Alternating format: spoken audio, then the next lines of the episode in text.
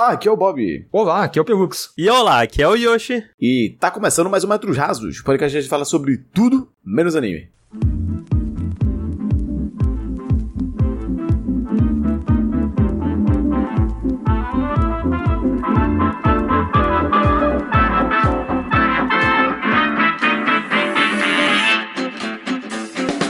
Yoshi, esses dias eu tava andando na rua e simplesmente eu vi um cara pegando dois reais do chão, assim. Uma nota de dois reais, que nem existe mais a nota de dois reais, do chão, assim. Faz tempo que eu não vejo dinheiro físico na minha vida, assim. É, é, nem existe mais esse negócio de dinheiro. O cara pegou a nota de dois reais do chão, Josh, e eu simplesmente dei uma voadora nele de dois pés e falei: Você por acaso vai apoiar o Rokushita? Primeiro eu bati, depois eu perguntei. Falei: Você por acaso vai apoiar o Rokushita? Aí ele falou: Sim. Aí eu pedi desculpa, que não sei se você sabe, você que está ouvindo, mas assim, qualquer valor a partir de dois reais você pode apoiar a gente no PicPay. Com qualquer valor a partir de um real você pode apoiar a gente no Apoia-se. E a gente só tá aqui gravando esse podcast porque a gente tem queridos que estão apoiando a gente sempre. Sim, a gente tem o PicPay, tem o Apoia-se, também tem a Twitch, se você quiser, se você puder apoiar a gente. E aqui a gente agradece em especial aqueles que apoiam com mais de 15 reais, seja no PicPay, seja no Apoia-se, como fez o nosso queridíssimo Yudi, O Diego Batista. Como fez o Caio Augusto, o Ítalo Albuquerque, O Wesley Rodrigues. o Matheus Jales, o Gabriel Carneiro O Marcos Barbosa. o Mano Pereira. e o Luiz Lessa. Então, pra vocês aí, ó, muito obrigado. Se eu ver vocês na rua, não vou dar uma voadora. Sim,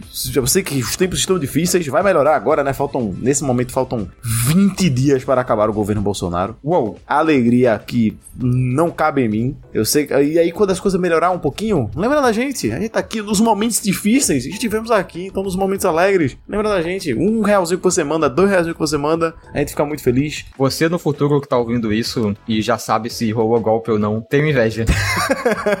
Assim, Eu acredito que não vai rolar, não. Não vai rolar. É, eu acho que Não não. vai rolar. Mas, né, fica sempre aquele medinho. é, fica sempre aquele medinho. Mas bem, vamos pra, pra esse podcast. E na verdade, gostaria, como sempre, né, começar perguntando como foi a semana de vocês, começando por você, pelo Como é que foi essa sua semana? Pô, chegaram minhas peças do computador, né? Caralho, é verdade. Agora tem uma placa de vídeo nova, tem uma fonte nova e eu tenho um microfone novo. O microfone novo foi graças ao apoio aí de vocês aí do podcast, que ajudaram a gente, como já comentamos anteriormente. Muito obrigado. Deve estar um pouco melhor a minha voz, a gente ainda tá aprendendo a configurar, ver como é que vai ficar a melhor posição. Mas é isso, né? Eu tava falando que eu tava andando bastante de bicicleta, né? Nessa última semana eu diminuí, porque quando a gente quer fazer exercício, o universo ele consegue fazer de tudo pra impedir, né? Quando exercício fora de casa. Então choveu vários dias, teve dois jogos do Brasil aí que eu não consigo sair de casa, né? Foi semana passada que ficou difícil de pedalar. Aham. E a vida foi difícil. Só que aí hoje eu falei, não, hoje eu vou. Acordei mais cedo porque tá um calor desgraçado. Meu quarto fica um super bafo. Cara, tá muito quente, tá muito quente aqui também. Pois é, aí eu acordei por livre espontâneo calor. E falei, não, aproveitar que acordei mais cedo, porque o problema também às vezes eu acordo muito tarde, não dá tempo de almoçar, de fazer digestão e sair ainda de dia, né? E eu não gosto de sair de noite. Sim, sim. E aí hoje eu acordei mais cedo e falei, não, agora vai. E eu realmente fui. Só que tava muito quente, muito quente. Tava com medo de fazer mal. E aí eu fiz, sei lá, metade do, do percurso assim e voltei. Mas pelo menos eu fiz alguma coisa. Vamos ver se consigo continuar. Eu não sinto que eu perdi todo pelo progresso de antes, né? Que às vezes você para de fazer exercício, você se sente fraco. Não senti. Então ainda, ainda, ainda aguentei um tanto. Assim, não fiz o percurso todo, mas ok, ainda tô segurando. Se eu fizer mais, continuar fazendo a partir de agora, acho que dá pra segurar ainda. Eu sinto que com esteira é mais. Tipo, você reg- regride mais quando você para né, de correr, sei lá, do que de, de bicicleta, assim. Bicicleta eu acho que é mais de boa. É porque você também, se eu não me engano, você usa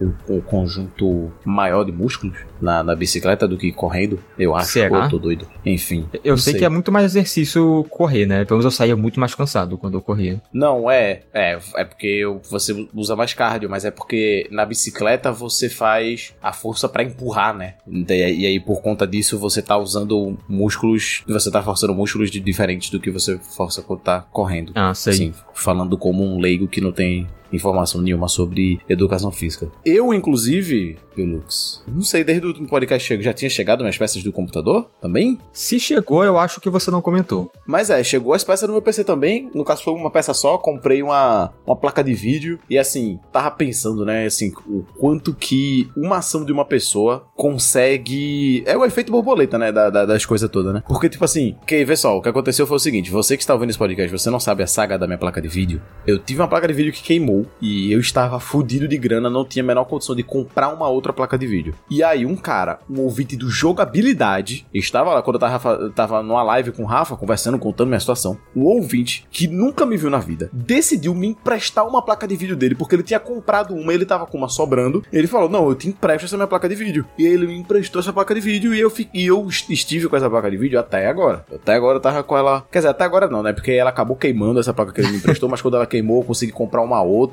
enfim, aí essa outra que eu vou dar para ele, que é o modelo mais novo. A saga. Enfim, é a saga. E, e aí eu fico pensando, caralho, velho, se esse cara não tivesse tido, o, o nome dele é Sam, Sam, você salvou minha vida. Um herói. Se ele não tivesse feito isso, eu, eu não teria conseguido emprego que eu tenho agora. Eu não estaria provavelmente fazendo minha pós. Eu, eu tinha me fudido muito se esse cara não tivesse feito isso. E aí eu fico pensando, tipo, aí, tipo, agora no trabalho, por exemplo, eu fui mentor de uma equipe de, tipo, 20 pessoas e essa equipe ganhou uma premiação de 40 mil reais que vai Oh. mudar a vida dessas 20 pessoas. E aí eu fico, tipo, caralho, se, se eu não tivesse arrumado esse emprego, e, tipo, a vida dessas 20 pessoas, tipo, eu não tô dizendo que fui ó, exclusivamente eu na situação, pelo amor de Deus, eu- são 20 pessoas extremamente capacitadas, perigo pororó, fui só um mentor. Mas, né, querendo ou não, estou lá. Sim, contribuiu. E a minha vida, e, e- e- que doideira, que doideira. O, a ação de uma pessoa só, piriri pororó. Pô, eu não sei se o Sam ouve a gente, né? Mas se alguém souber conhecer ele, mandar esse podcast, ele acho que vai gostar de ouvir isso. Sam, Sam salvou minha vida. Inclusive, tenho que devolver a. Tenho que mandar a placa pra, pra ele. E vou ver com isso ele agora. Agora nesse final de ano, não, né? Correria do caralho. Mas aí, em janeiro, eu tô mandando a placa pra ele de novo. Sam, se você estiver ouvindo, obrigado. E ouvintes, se vocês estiverem aí, ó, porra, façam coisas boas, né? Às vezes, porra, é uma ação reverbera pra caralho. Porra, Sim. né? Um mundo conectado. Quem diria? Minha semana, Bob, foi muito triste, porque eu peguei Covid de novo, e essa vez foi muito pior do que a da anterior. Incrível. Porque da- outra vez, eu não sei se vocês lembram, quando eu peguei Covid, gente, eu fiquei um dia muito mal, assim, de cama, em coma, Uhum. e aí depois eu fiquei de boa, fiquei gravando podcast e tudo mais, né? Agora eu peguei de novo. E minha nossa senhora, gente, é a madrugada inteira, a noite de ontem pra hoje. Eu não sei se foi por causa do Covid especificamente, que eu tô na reta final já. Aham. Mas eu dormi tão mal. Pode ter sido calor, né? São Paulo tava quente também, né? Tá quente É, também, não, né? tava chamado com o Pelux, né? Quando eu falei, Pelux, tô indo dormir, boa noite. Era o quê? Umas três da manhã? Por aí. Caralho. Que pra mim é cedo, pra mim é cedo. Aham. Eu falei, porra, eu vou dormir agora às três da manhã, né? Acordo meio-dia no máximo. Porra, perfeito. Mas aí eu deitei e eu fiquei até seis horas da manhã deitado, olhando pro teto, sem conseguir dormir. E Bob, a- o foda é que eu tava muito cansado, assim, eu tava sem energia nenhuma. Uhum. Eu tava literalmente na beira do colapso, à beira de desmaiar, e eu não conseguia dormir. Insônia é uma doideira. Nossa, eu estou deitado aqui, eu estou fraco. Minha visão tá fazendo ablublé pra um lado e pro outro e eu não durmo. Deus está me punindo. O É, cérebro simplesmente possível. esquece não funcionar. es- Escolhe não funcionar, né? Pois é, não, aí eu levantei, eu tomei café da manhã, aí eu escovei os dentes de novo, fui dormir eu também, nada. Aí eu, ah não, não é possível. Aí eu levantei e fui deitar no chão, ali do lado de fora. Vesti uma bermuda e fiquei deitado. Uhum. Eu não dormi. Aí eu, não, vai tomar no cu. Aí eu voltei, deitei de novo. Aí eu dormi, só que aí, aí deu uma hora, tocou a campainha, porque chegou uma compra minha que eu tinha feito ontem. Aí lá vai eu, desci a escada, peguei a compra certinho, subi e deitei de novo. E aí, depois que eu deitei, eu não sei se dizer se eu dormi ou não, sabe? Não. Eu, na, minha, na minha cabeça, eu fiquei deitado, mas eu não sei se as horas passaram e eu fiquei acordado ou se eu dormi. Eu real não sei dizer, assim, se eu dormi ou não. Tava no Não, transe. mas você dormiu, né? Porra, Porque eu fiquei olhando assim. pro nada, assim, suando pra caralho, com o ventilador apontando no máximo, assim, no talo e pra cima de mim. E eu lá suando, tipo, meu Deus, eu só quero dormir. Meu Deus. Só quero que acabe esse sofrimento, só me apaga. É. Me teleporta pro futuro. Ah, e aí a Nina começou a bater na comida porque ela queria comida. Caralho. Aí eu levantei pra colocar comida pra ela, mas já tinha comida pra ela. Aí eu fiquei bravo. Eu, não, Nina. Aí eu peguei o pote de ração e coloquei em cima do PC pra ela não conseguir mais bater no pote de ração. Caralho. E aí ela, ela comeu a ração que tava no pote, essa filha da puta. Mas é isso, e aí, ó, assim, eu acordei depois. Eu acho que eventualmente eu dormi depois do, do finalzinho, assim, eu dormi. E eu acordei com a dor, acordei com os ombros doendo, assim, não, não tava sabendo nem. Cada movimento que eu fazia doía. É pra se fuder. Mas aí, Bob, eu tomei um remédio, tomei um banho, mas eu tô molenga o dia inteiro, sabe, sem energia. Uhum. Tanto que por isso eu acho que hoje é meu último dia doente. Shalom. Que é o livramento. É, o médico até disse, ah, a partir de terça você não transmite mais o Covid. Aí eu, show. Então, tô botando fé que amanhã eu vou estar melhor no geral. E é isso, essa foi minha semana de sofrimento e dor. Não, é, hoje eu tô aqui na pura força do ódio, assim. Estamos gravando numa segunda-feira e eu trabalhei sexta, sábado e domingo. E segunda. Deus me abandonou há muito tempo. E segunda também, né? Trabalhei os dias todos. Deus me abandonou há muito tempo. O capitalismo, ele tem que acabar. Tipo, não tem como a gente viver numa sociedade permeada pelo capitalismo. E é isso, né? Tipo assim, não, não tem o que fazer. Não, não- não- né? Assim, pau no cu do capital. Com isso a gente começa o podcast, né? Ei. Acho bom, acho que é uma boa puxada. Eva! Ah, os ouvintes mais atentos perceberam que a Fê não tá aqui. Ela tá curtindo as férias dela, né? Deixa ela. Ela tá lá Final de ano, curtindo as, as férias. Tem que aproveitar. Teve em São Paulo, foi ver o Yoshi, Yoshi bateu o Covid no menino. Assim, no, no dia que a Fê me chamou, falou: Ô, bora, bora almoçar amanhã, tomar um café. Eu falei, bora. E imediatamente, no- quando eu terminei a sílaba do bora, eu comecei a passar mal, assim, eu derreti. ah, meu Deus. Aí no, na manhã do dia seguinte eu mandei mensagem pra Fê, né? Falando, Fê, eu tô muito mal, vou até fazer exame de Covid e era Covid mesmo. Ainda bem que você não foi. Ainda bem que você não. Ah, não, vou. Vai ver só uma moleza e. Enfim. Pelux. Eu. Eu fiquei sabendo que você tem coisa quente pra trazer. É isso mesmo? Então, é, é- é complicado que era quente quando eu tava vendo, né? Hum. Mas aí, eu não sei se eu vi logo depois que a gente gravou o último Método de Asos, ou se eu falei de outra coisa, e depois eu tô falando disso agora, mas no caso eu vou falar de Vandinha. Mas tá todo mundo falando de Vandia ainda. Ainda tá todo mundo vendo. Ainda tá, É. né? É uma, bom, Vandinha, que é uma série da Netflix, e a Netflix ela faz isso, aí, isso de vez em quando, né? Ela metralha de coisas, série, filme, pá, pá, pá, todos os gêneros, sei que, todas as idades. E de vez em quando uma estoura muito, né? Sim. Igual foi, tipo, The Witcher, Squid Game, Game da Rainha, várias aí. A Vandinha foi uma dessas que estourou pra caramba. E o pessoal tá no Twitter falando o tempo todo, né? Já teve discussão de tradução, Ah, não, já teve discussão de representatividade LGBTQ. nem traz a, Tu- a tudo que você pensar. da tradução. Tem a parada do Tim Burton no dizer que É. pessoas pretas não combinam com a estética dele. Teve isso. E assim, algumas estão com, com pautas até que relevantes, né? Tem, mas enfim, teve muita coisa aí já sobre essa série. Eu vi muito rápido ela, tipo, ela lançou, eu acho que eu vi no dia que eu, eu comecei a ver no dia que ela saiu e terminei, sei lá, em dois, três dias. Então, quando eu tava vendo, eu tava. não tava pensando nessas coisas, nessas discussões que levantaram depois, eu não tava não vi isso antes. Então eu só fui com a cabeça limpa assim. E. Bom, também acho que vale ressaltar aqui que a Vandinha, eu imagino todo mundo sabe, mas quem não sabe, ela faz parte da família Adams, né? E eu nunca consumi nada, nada de família Adams, assim, nunca vi. Eu nem sei o que é o produto original. Na minha cabeça é uma série, é uma sitcom. Eu nem sei se é, ou é um filme. Assim, o, o produto original é um livro, na verdade, né? É um livro? É, eu acho que é. Tipo, são, são livros, né? É, não, acho que eram tirinhas de jornal, hein, o produto original. Se pá. E assim, eu sei que teve já muita coisa. Teve, já teve série, já teve filme, já teve filme de animação, coisa e tal. E eu nunca vi nada, eu não, não sabia de quase nada, eu só sabia que era uma família meio que. meio esquisita, né? Era meio, eram meio monstros e tal. E eu sabia que fazia comentários sobre família tradicional,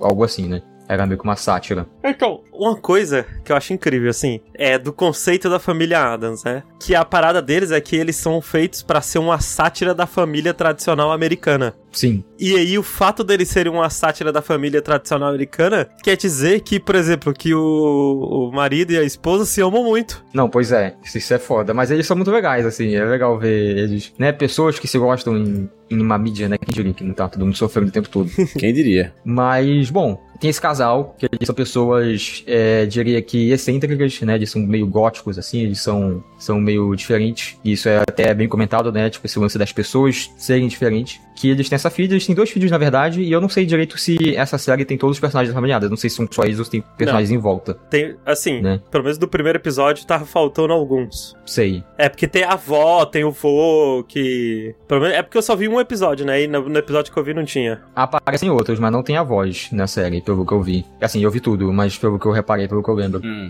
É, talvez tenham citado, não sei. Mas é, eles têm esses dois filhos, que um é a Vandinha e o outro, eu não lembro o nome, mas é um menino um pouco mais novo que ela. Ela tem 15 anos. É, a série começa num dia que ela tá na escola, e aí ela chega e ela vê que o irmão dela tá sofrendo bullying, né? Ele foi trancado no armário. Ela fica, meu Deus, quem fez isso com você? Você tem que aprender a se defender, não sei o que. E ele não viu quem foi, foi tipo tudo muito rápido, ele tava de costas, assim, enfiado no armário e tudo mais. Só que quando ela toca nele pra ajudar ele, ela desperta nesse momento, assim, é a primeira vez que isso acontece, que ela descobre que ela tá começando a ter visões. Então ela tocou nele, ela viu quem que, quem que fez o bullying com ele, né? Ela viu, tipo, relances assim. E ela vai, não, pô, vou me vingar, né? Fizeram bullying com meu irmão. E aí que segue uma cena super desenho animado. Eu não sei se tem explicação pra isso, assim, é, é bem. É pra você acreditar que isso aconteceu e beleza. Que ela vê que a galera que fez isso com ele é de um clube de natação. Eles estão lá na natação, estão nadando, fazendo exercício que pessoas de natação fazem. E ela chega com simplesmente dois sacões, assim, dois sacos com água e várias piranhas dentro, tipo, vivas. E eu não sei de onde ela tirou isso na escola, né? Porque parece que passaram minutos de uma cena pra outra. Tu vai chegando na escola ela fazendo isso. E ela joga na piscina pra comer, matar todo mundo, assim, as piranhas e tudo mais. E ninguém morre, mas o pessoal, né, se machuca gravemente. Ela claramente é expulsa da escola. E aí a, os pais dela falam: sim, realmente acho que a nossa filha puxou a gente. E ela não vai se encaixar numa escola normal. Vamos ter que mandar ela pra escola que a gente estudou, que é a escola dos excluídos. E aí, basicamente, a série é Monster High. Porque né, ela vai pra essa escola. E aí tem, tipo, ah, um grupinho das sereias. Um grupinho dos górgonas. Um grupinho dos lobisomens. Acho que tem vampiro também. Tem alguns monstros um pouco diferentes e tal. E é muito sobre ela se encaixando nesse lugar. Ela conhecendo as pessoas, né? Porque uma coisa que eu achei legal é que ela é super esse lance da extrema gótica, né? Ela é super do mal. Ela, né, ela jogou piranha na galera, ela não tá nem pra ninguém. Ela não mostra afeto. Tudo que as pessoas fazem de bom pra ela, ela não mostra de volta, que ela tá gostando. Ela distrata todo mundo, ela só fala que quer ficar sozinha, não sei o quê. E é legal que eu gostava de ver a série, porque eu tava conhecendo a personagem, não sabia quem era ela. E eu ficava curioso, tipo, tá, ela tá numa escola agora que tem uma galera meio que nem ela, só que ainda assim vai ter que socializar e conviver com o pessoal. Como é que ela vai lidar com cada um, né? Tipo, ela fica sendo escrota com todo mundo e é isso aí, as pessoas vão gostar dela porque ela tá sendo escrota com todo mundo, não vão nem ligar pra isso.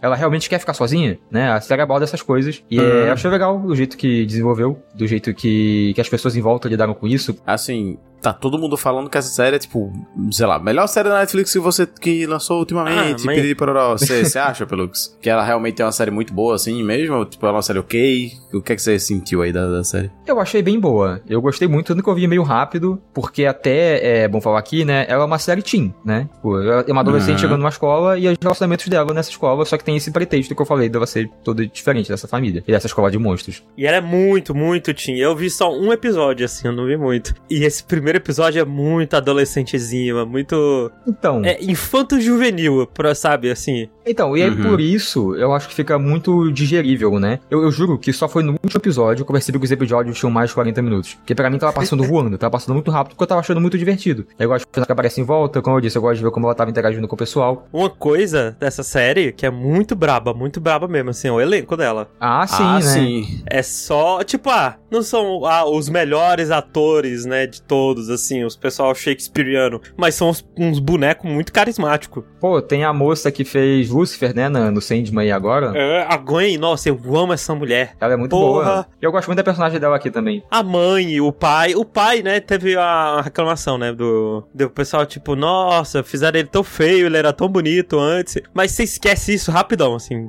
dois episódios você já, já esqueceu. Ah, mas ele no desenho, ele era feio, né? Ele é feio. É, então, mas é que a versão que a gente mais tem costume, mais conhece, e, tipo, pelo menos eu acho que no consciente popular antes dessa série era a versão dele bonitona. Então, não sei, eu, eu- a memória que eu tenho dele é dele feio. É porque eu não vi os. Porque teve vários. Teve filmes, né, depois da Teve família filme, Addams. teve série, E teve eu, desenho. E, é, e eu só vi o desenho. Eu não.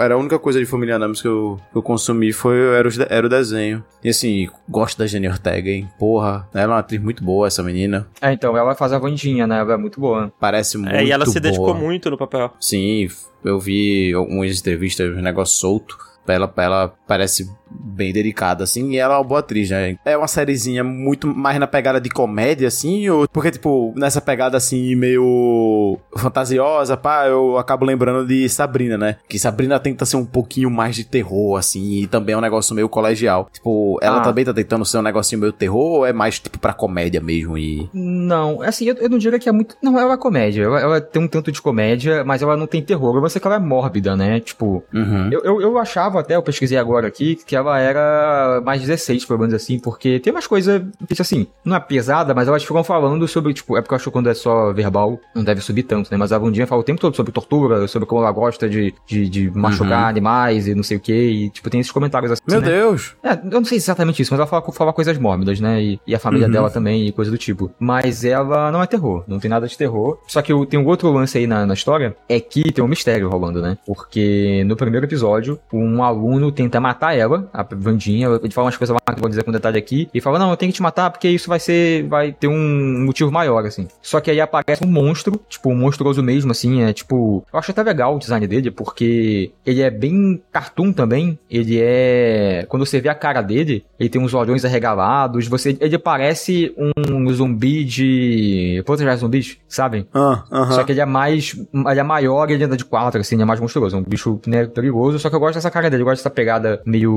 bizarra, meio engraçada também, meio cartoon que tem, né? E, enfim, esse monstro salva ela, mata o outro menino. E aí a série vai ter esse mistério por trás, né? Tipo, vai ser a principal, principal motivação da Vandinha, né? Porque no primeiro episódio ela quer sair da escola, ela quer fugir e tudo mais.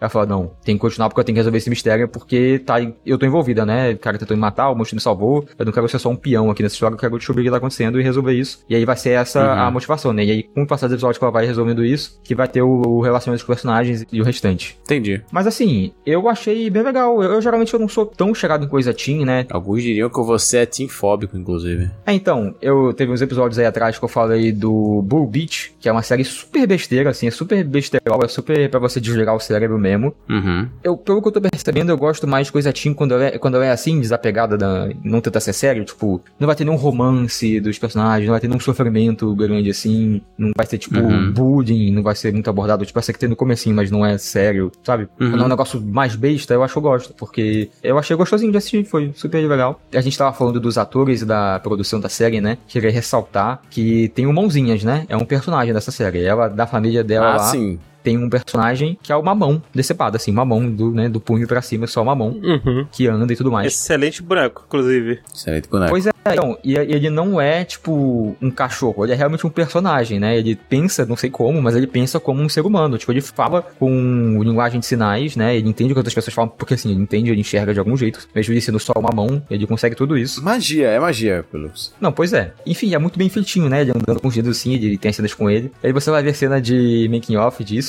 E é- tem um cara o tempo todo, né? Um cara todo vestido de azul, com a mão assim, né? E a mão tá detalhada, tá maquiada, porque ele tem umas cicatrizes e tudo assim. E ele fica, tipo, várias vezes ele tá, na cena, ele tá no ombro da Vandinha e a cena foi gravada com um cara com a mão no ombro dela, assim, seguindo e tudo mais. Ou às vezes ele tem que. Ele tá em cima de uma mesa, e aí você vai ver que ele tá por baixo da mesa, todo espremido, todo torto, assim, com a mão pra cima, porque tem um buraco no fundo da mesa que você não consegue ver na série, né? Mas tá escondido e o cara tá lá fazendo a mãozinha, tipo, assim, parabéns pra esse cara aí, que ele teve, Parabéns teve pra muito esse cara trabalho. aí. Provavelmente a pessoa mais esforçada da equipe. Espero que ele tenha recebido bem. Pois é, e não tem nem o rosto dele, coitado. Não tem nem como recomendar ele pra outras coisas, né? É o cara que fez a mão, um, um modelo de mão. Pelux, outra coisa também, vendo aqui o trailer eu ouvi agora, ela quando vai pra essa escola, ela vai dividir quarto com a menina que é o completo oposto dela, né? Ah, tem isso, é. Que ela é toda trevas E- e a menina é super colorida e Nossa, animadinha. e ela nossa. faz, tipo, ela faz TikTok, ela fala, e aí, galerinha? Gente, É esse pessoal. E como é que é o... a dinâmica dela? E você gostou? ó, eu normalmente, eu sou muito tolerante pra cringe, mas tem uma cena nesse primeiro episódio que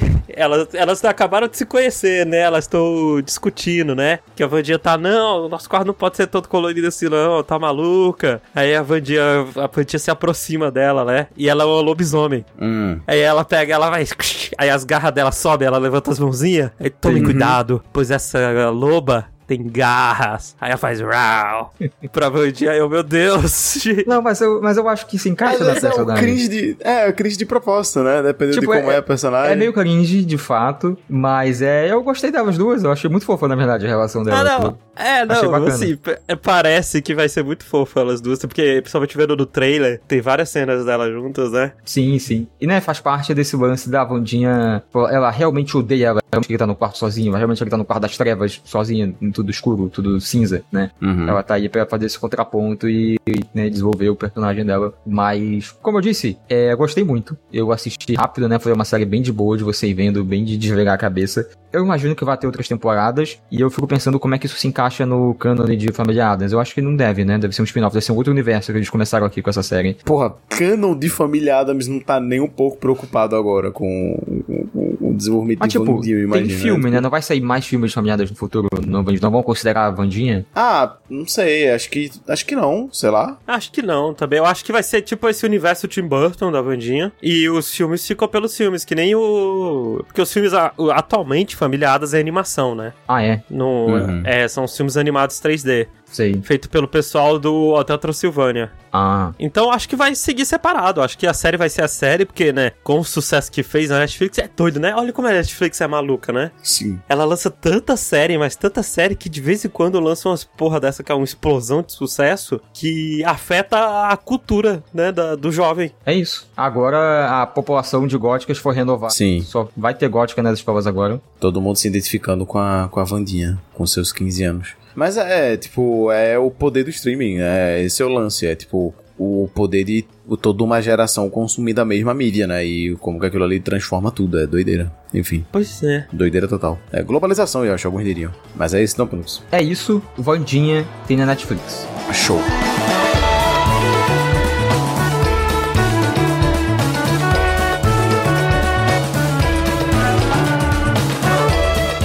Então da Gena Ortega, Pelux, eu vou fazer a puxada mais fácil possível aqui, porque eu também vou falar de um filme em que a Gena Ortega participa. Ela tá no, com tudo aí. Ela tá com tudo aí. Eu vou na verdade, eu vou fazer um pequeno bloco aqui com três filmes, começando com. Deixa eu ver aqui só como é que ficou o nome em português, porque em português, óbvio que tem um subtítulo. É X, a marca da morte. Por que será que tem subtítulo nele? Acho que talvez por ele ser só. só letra? X, é. Aí, tipo, tem que ter o subtítulo igual se é o, só uma palavra em inglês, tem que ter o subtítulo. Não tem um filme que tem uma mensagem subliminar. Não sei se é mensagem subliminar, mas tem uns segredos que todo personagem que aparece com um X na cena, tipo no fundo, na roupa, não sei o que, quer dizer que esse personagem vai morrer. Tem alguma coisa a ver com esse filme? Ah, é. The, The Departure. É alguma coisa assim. Pelo menos eu acho que não, porque o negócio é o seguinte: esse filme ele é dirigido pelo T. West, que é um cara que só, pelo que eu vi aqui no, no currículo dele aqui, né, só tem coisa de terror basicamente, assim, uma coisa ou outra que não, e dirigindo muita série, al- é, eu acho que filme tem um ou outro solto assim. Inclusive ele dirigiu um episódio de Tales from the Loop, que Olha aí. Pelux falou aqui já, olha só. Eu falei no podcast que não existe, no episódio que não existe. Foi o primeiro Metro Jados que foi Ah! perdido na, na existência. É verdade, a gente tem um Metros Rasos que foi deletado, né? O. o Não, eu acho que ele não foi postado até. Foi, ia ser o primeiro Metro Jados e nunca foi postado. Mas foi gravado e eu falei não, disso. Não. É, pô, e agora o nosso primeiro episódio é o com o Rafa. É. Mas o primeiro episódio sempre foi com o Rafa. Então, porque não teve outro. O primeiro Metros Rasos sempre foi com o Rafa. Então, porque o outro a gente nem postou. Não, a gente nunca tem.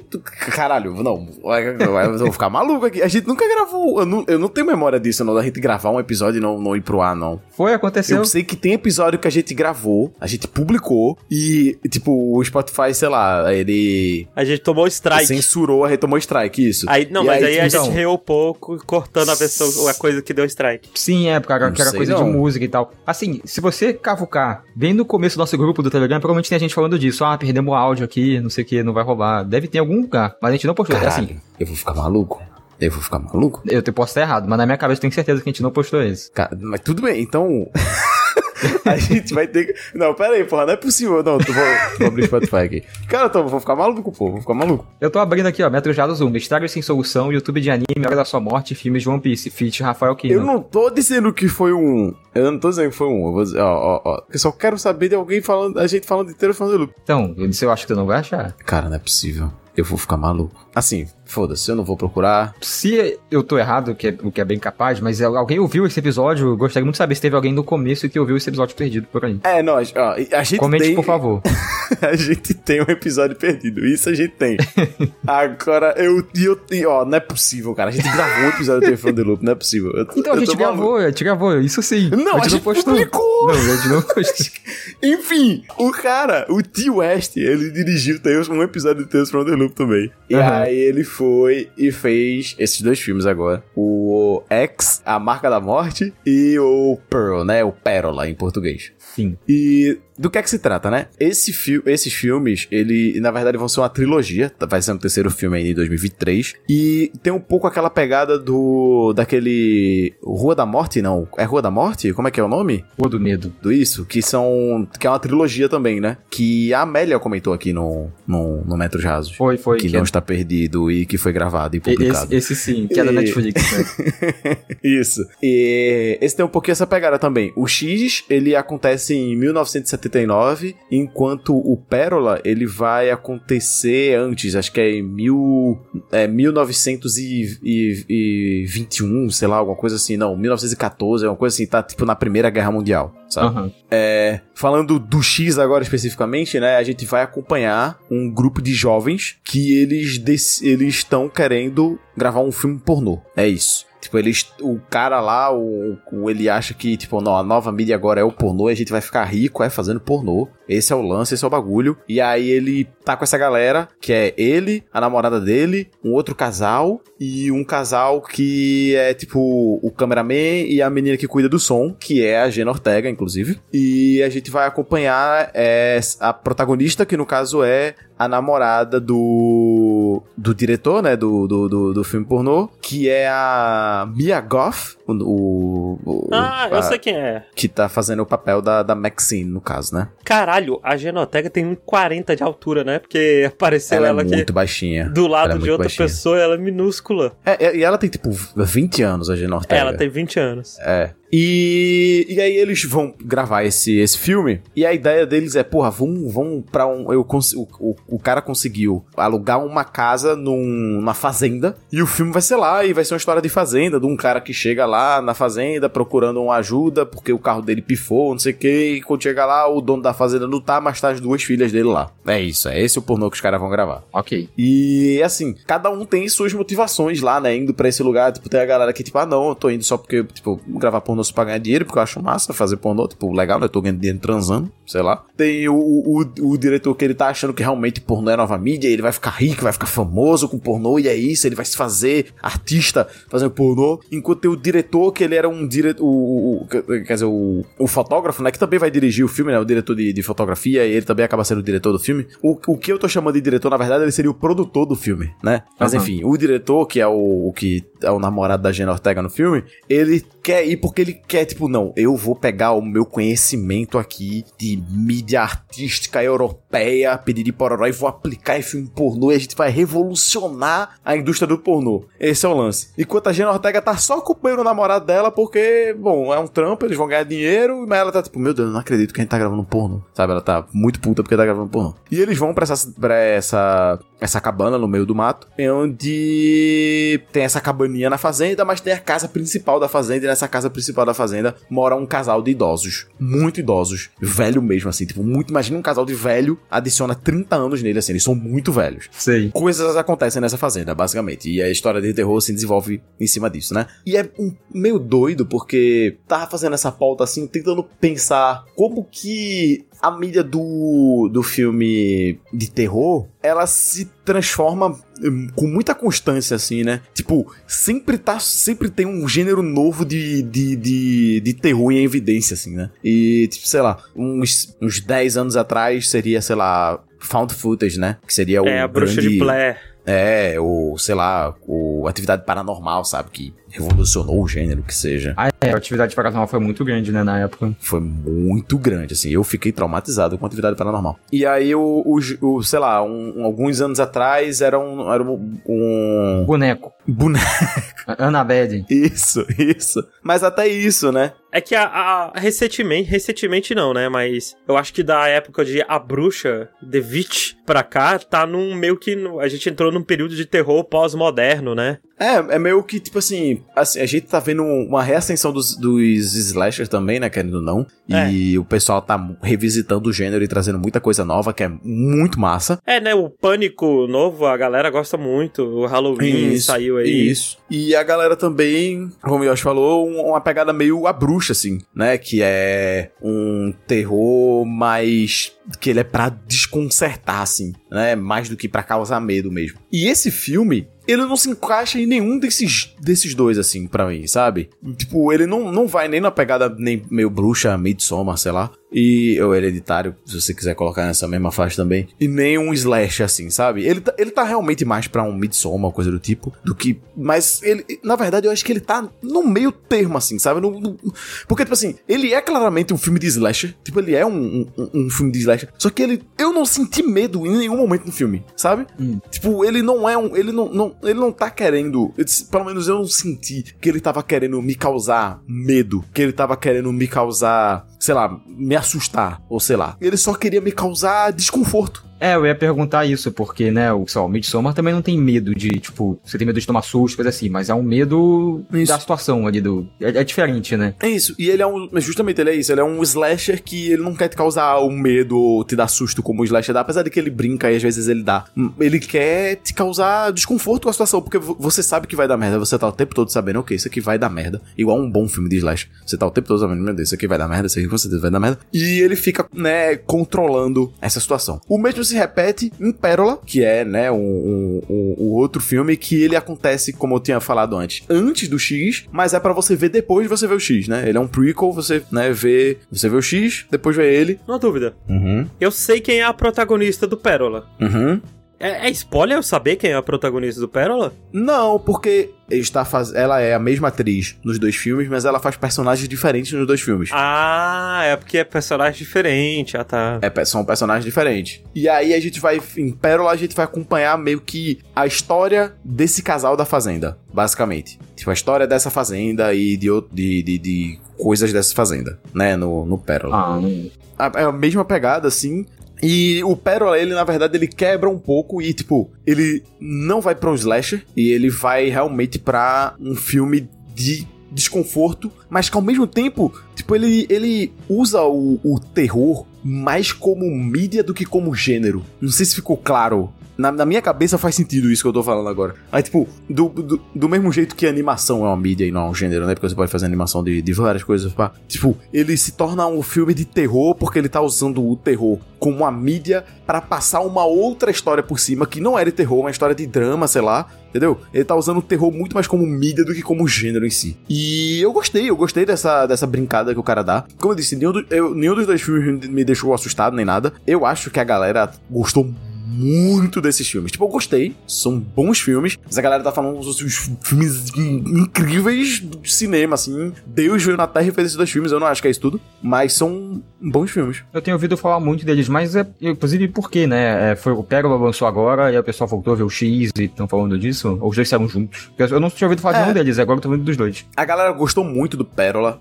É, eu vi, eu vi um pessoal falando do X um pouquinho, mas quando saiu o Pérola, eu vi muita gente falando sobre o X e o Pérola, sabe? É, porque assim, a Mia Goth, ela bota pra fuder no Pérola. Ela é, é muito boa, ela no, Pérola. E a personagem dela é uma personagem que. Como é que eu posso dizer? Ela é uma personagem que você consegue. Ela é uma personagem que tem muita chance, muita capacidade de viralizar. Acho que é isso, tá ligado? Ah, Tipo, ela é uma personagem muito viralizante. E é- foi o que aconteceu, ela viralizou pra caralho. E é, é massa, é, é massa. Pérola é um, é um filme bem divertido. Os dois filmes são dois filmes bem divertidos. pelo que eu pesquisei aqui, é, os dois saíram esse ano, né? Isso, um, um saiu no comecinho. X, não, pior que nem foi no começo. O X saiu em agosto e o Pérola em setembro. Foi em agosto? Eu pensei que X tinha saído, tipo, sei lá, maio, abril. É o que diz o Google aqui. Ô, louco. E a, o terceiro filme tá pra sair no começo do ano que vem, agora, de 2023, né? Que vai ser Maxine, eu acho, o nome do filme. Ah, tá. Ó, ele saiu dia é, 11 de agosto no Brasil. Ah, em, olha em aí. algum outro lugar lá fora foi 13 de março, em Portugal. Ah, olha aí.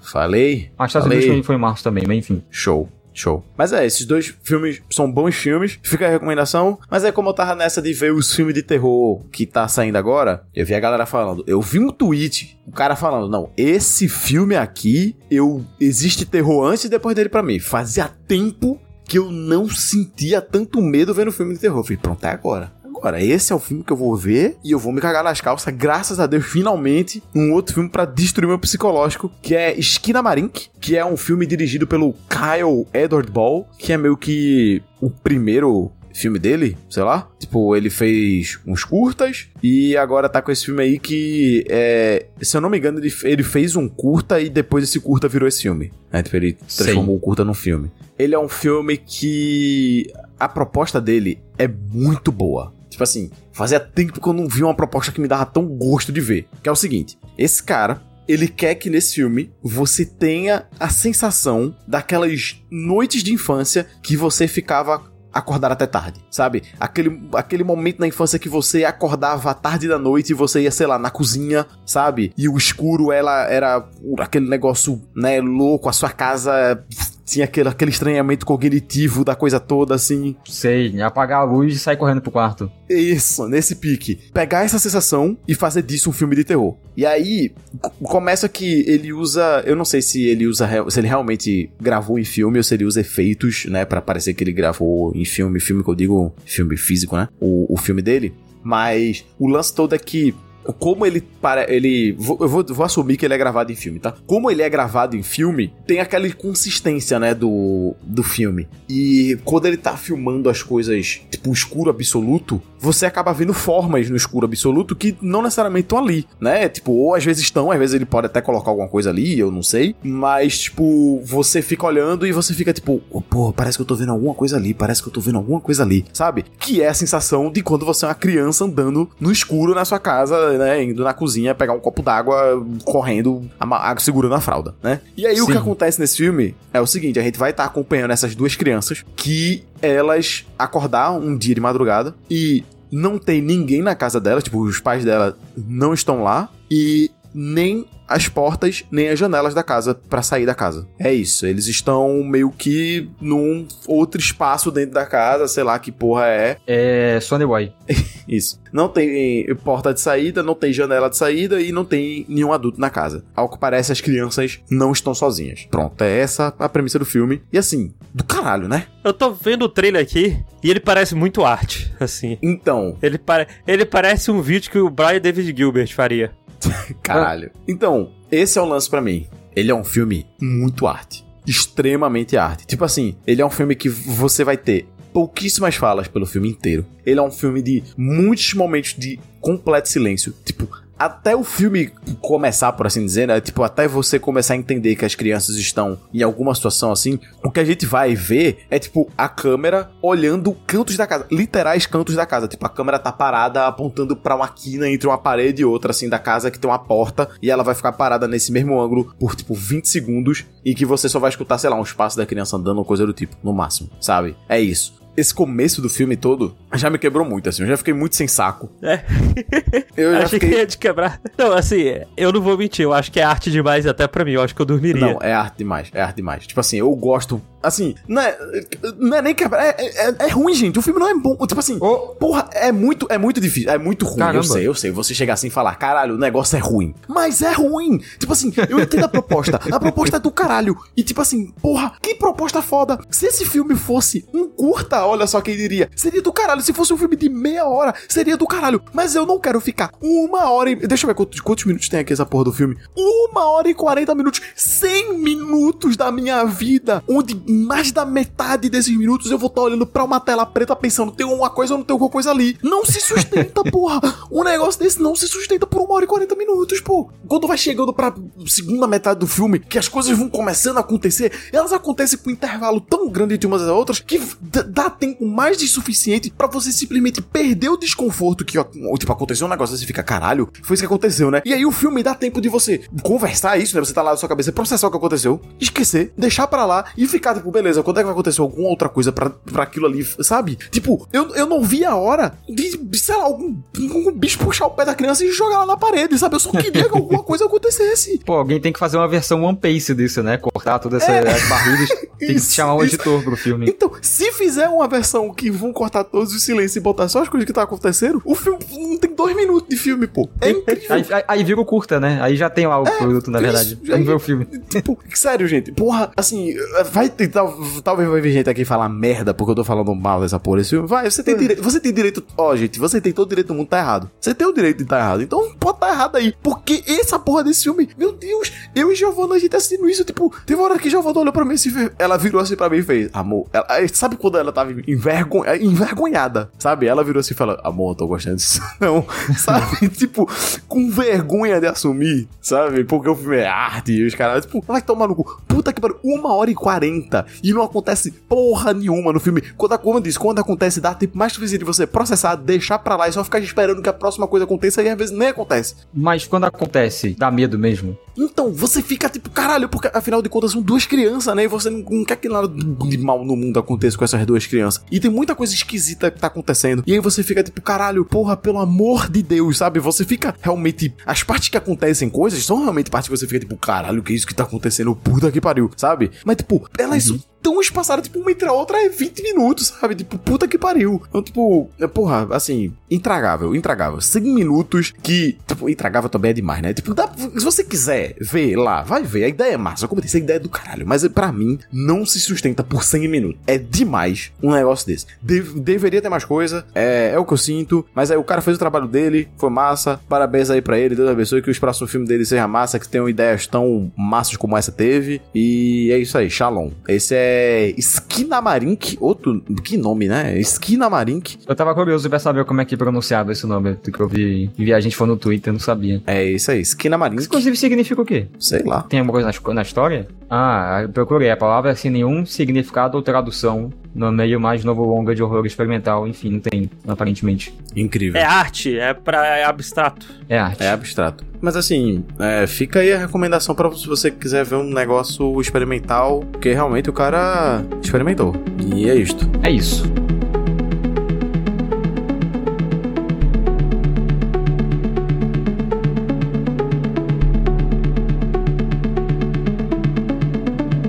Pois bem, amigos, queria sair aqui da arte porque arte é um erro e eu queria falar aqui da coisa mais idiota possível. Porque eu tava para assistir esse X, né? Eu queria assistir muito o X e o Pearl. Tem. Ó, tem vários filmes de terror que eu tava com vontade de ver. X, Pearl, Bodies, Bodies, Bodies. É, várias coisinhas assim que estão saindo, eu vejo um pessoal falando bem. Mas eu não tava com cabeça, né? Pra ver nada disso. E aí eu resolvi assistir duas coisinhas mais bobinhas. Duas coisinhas mais bestinhas, né? Vou falar primeiro da que tá fria, porque uma das coisas que eu assisti foi um documentário chamado Inside The Mind of a Cat dentro da mente de um gato.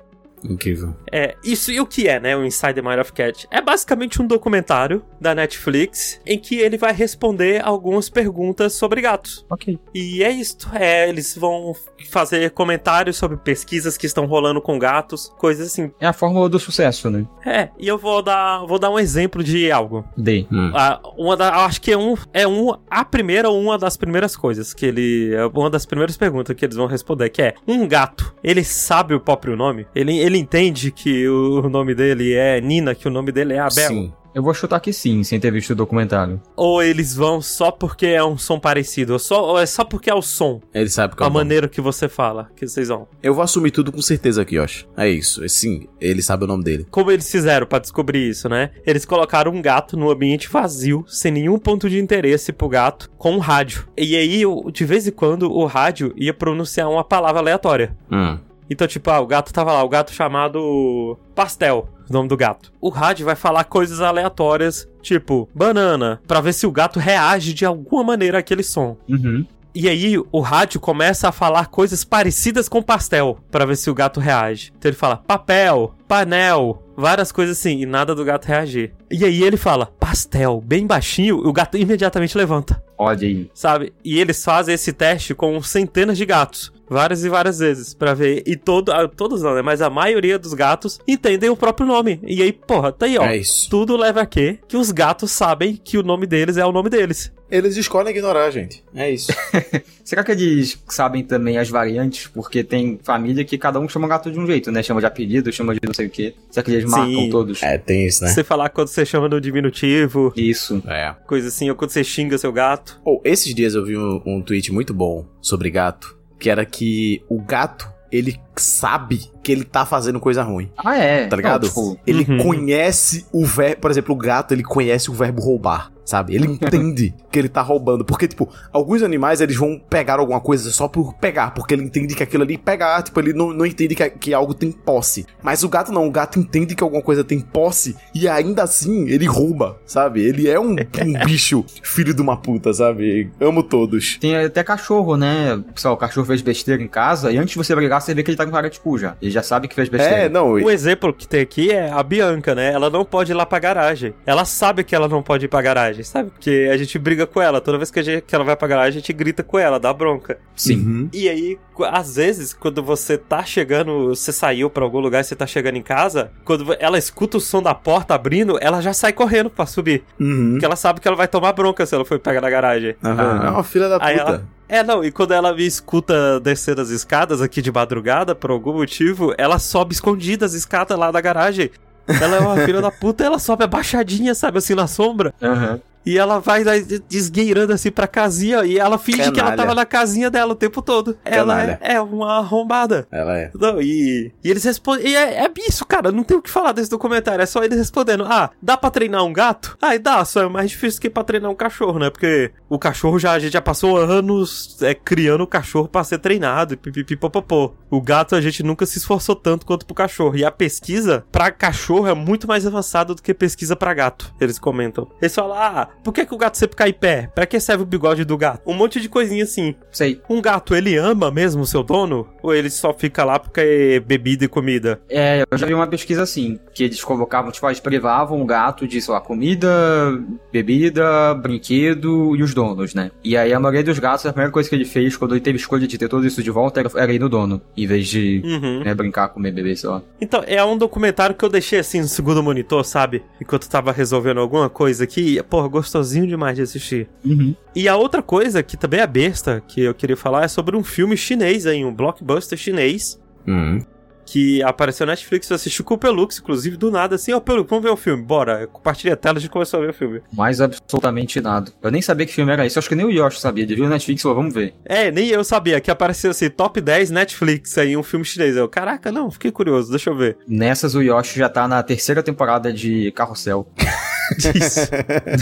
que aparece, tá sempre lá. Nem sei se é Carrossel, algum desses aí. Não, era carrossel. Chiquititas, Chiquititas. O filme em questão é Warriors of Future, Os Guerreiros do Amanhã, em português. Hum. Que ele é um, um filme chinês que se passa muito no futuro. E que a história dele é: um dia caiu. Primeiro, o ar tá uma merda, o ar tá todo poluído, né? Já as pessoas têm que usar máscara pra respirar de boas e tudo mais. Quem não usa fica todo fudido. Até que um dia caiu um meteoro do céu, assim, do espaço, puf, caiu um meteoro. E desse meteoro começou a nascer uma planta. E a parada é que essa planta, ela purifica muito o ar, só que ela cresce em níveis exponenciais quando en- entra em contato com a água. Sim.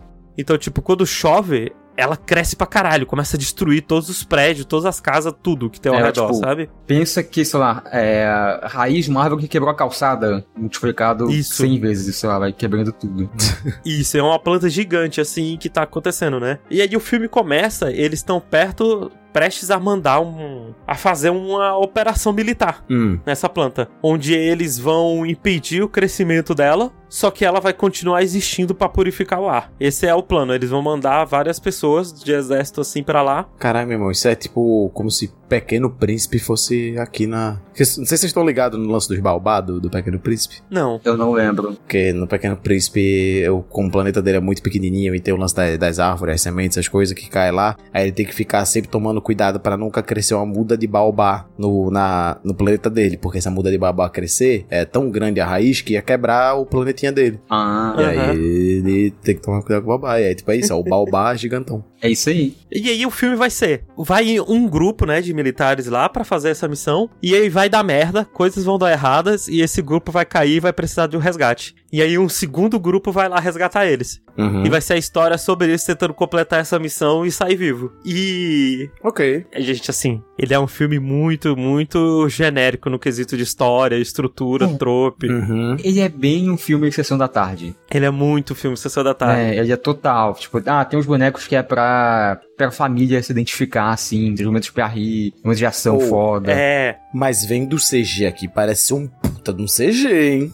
E a parada é que ele tem um CG muito bonito e ele é muito bem dirigido as cenas de ação dele. Hum. Tem. É verdade. Assim, e as cenas são muito, muito da hora. Muito. Tudo, tudo é muito over the top. Tudo é muito exagerado, sabe? Uhum. Vai rolar. Vai, vai rolar uma briga dele com outro robô. Aí a briga dele com o robô, ele dá um soco, aí fica slow motion, a câmera sobe, aí ele desce, aí vai mostrar um ângulo bem pertinho assim do braço dele. Aí o reflexo do braço vai estar tá refletindo o rosto da outra pessoa que tá lá no fundo, que vai atirar, e aí ele vê o reflexo e consegue se abaixar por causa disso. E é tipo, é muito bem coreografado, sabe? Você entende certinho o que tá acontecendo. Arte. A única parada é que é visualmente não é muito interessante, eu acho, as armaduras Sim. dos robôs. Sim. É, eu ia com- comentar isso. É tudo muito cinza, né? É tudo cinza. Cinzaço. Eles fazem um trabalho muito bom de de diferenciar, né, o quem tá lutando contra quem, mas fora isso é tudo muito sem graça o design de tudo. Fica aqui, ó. Meu cansado que a galera só faz coisa colorida quando é cyberpunk. Quando é Quando futurista, não pode ser né? só um. um- é, não, tipo assim, não pode, ser- pode ser um negócio futurista e ele ser colorido e não ser necessariamente cyberpunk, tá ligado? Tipo, o, o- o- a cor não é um negócio que está única e exclusivamente no cyberpunk Uhum. e, sei lá, em La La Land, sabe? Tipo, você consegue fazer um filme colorido, pelo amor de Deus. Vamos ver como é que vai ser da Last of Us aí, né? Que também vai ser pós-apocalíptico, então pode ser tudo cinza e feio. Ah, mas o jogo também é cinza. Cinza e feio. Não. Não, Ah, até o não. primeiro jogo, Pelux. Porra. Mas você tem que pensar no remake do primeiro jogo hoje em dia, Bob. Que isso, pô. Eu acho que o primeiro jogo é mais colorido que o segundo. Não, não assim, não lembro na real, de cabeça pelo menos. É, de cabeça pelo menos. Assim, não, tem muito verde, tem muito verde, mas É, tem muito verde. muito sujo também, tudo sujo. A parada do Last of Us, né, é que ele se passa A natureza muitos anos cresceu. no futuro e a natureza cresceu muito. Aí tudo é cheio de planta, musgo, floresta, coisa assim. Pensaram que The Last of Us se passa 10 anos no futuro agora? Porque já tem 10 anos no primeiro jogo e era 20 anos no primeiro, né? Daqui a pouco a gente chega. O, o último filme que o John viu foi Sonic. isso. Mas é isso, Guerreiros da Manhã tá lá na Netflix. É um filme gostosinho pra você assistir assim com. Ah, chama teu pai, sabe, que gosta de filme de ação. Chama ele. Ah, e curiosamente eu e o Pelux a gente viu dublado esse filme. Ah, é. E aí, boa dublagem? Ah, é boa a dublagem, é. Tem o dublador do Homem de Ferro. É, o É, protagonista. sim, dublagem brasileira né, é sempre bom. Dito isso, eu ficaria curioso de ver um filme em chinês. Provavelmente eu ia ficar incomodado, eu acho. Mas, como... Ah, não, é. É, é ok, só que é muito technobabble, sabe? Hum, Aí eu não. eu, eu, particularmente, não tava tancando assim os Technobabble no começo, porque os primeiros minutos do filme é só eles falando: não, a gente tem que pegar a bomba de quartzo eucalipto 13A243 e jogar na rebiboca da parafuseta da planta 42 carnívora 4. Aí eu, caraca, não, deixa eu. Vamos, vamos ver dublado esse que é, né? Apesar, apesar é a nossa língua original, a gente entende é, melhor, tudo. pá, pá, pá. E é um filme de ação, não é como se a gente estivesse indo pela atuação foda deles, nem nada do tipo. Uhum. Mas Guerreiros do Amanhã, cenas de ação top, CGI top, direção legal, tem umas cenas de ação bem criativas. Recomendo, mas não espere nada demais. É, sim, eu acho que tem essas cenas legais, mas tipo, a história, super whatever. É qualquer coisa, é. É. Os personagens, super qualquer coisa. mas ver umas cenas legais de CG, às vezes é tudo que o ser humano quer pra, É, é. pra sobreviver mais um dia. Justo. Mas então com essa, a gente fica por aqui, né? Muito obrigado a você que escutou até aqui. Talvez esse seja o último Metros Rasos de 2022. Talvez a gente tenha outro ainda, né? Mas não sei se a gente vai querer dar uma folga. Não sei. Talvez, talvez. Talvez seja o último Rasos 2022. Então, se for, é... Feliz Ano Novo. Boa festa. Feliz Natal. É... Obrigado por esse ano. Foi muito bom. E, assim, muito bom o podcast, né? O ano em si, 2022, foi um ano complicado. Foi Alguns diriam. Desgraça, hein? Imagina, mas o ano que vem tudo melhora. Lula. Melhor, não, porra. Amanhã há de ser outro dia. Mas é isso. Muito obrigado a você que estudou até aqui. Segue a gente nas redes sociais, não custa nada. E dá tchau aí, pessoal. Tchau! Tchau, tchau. E até a próxima.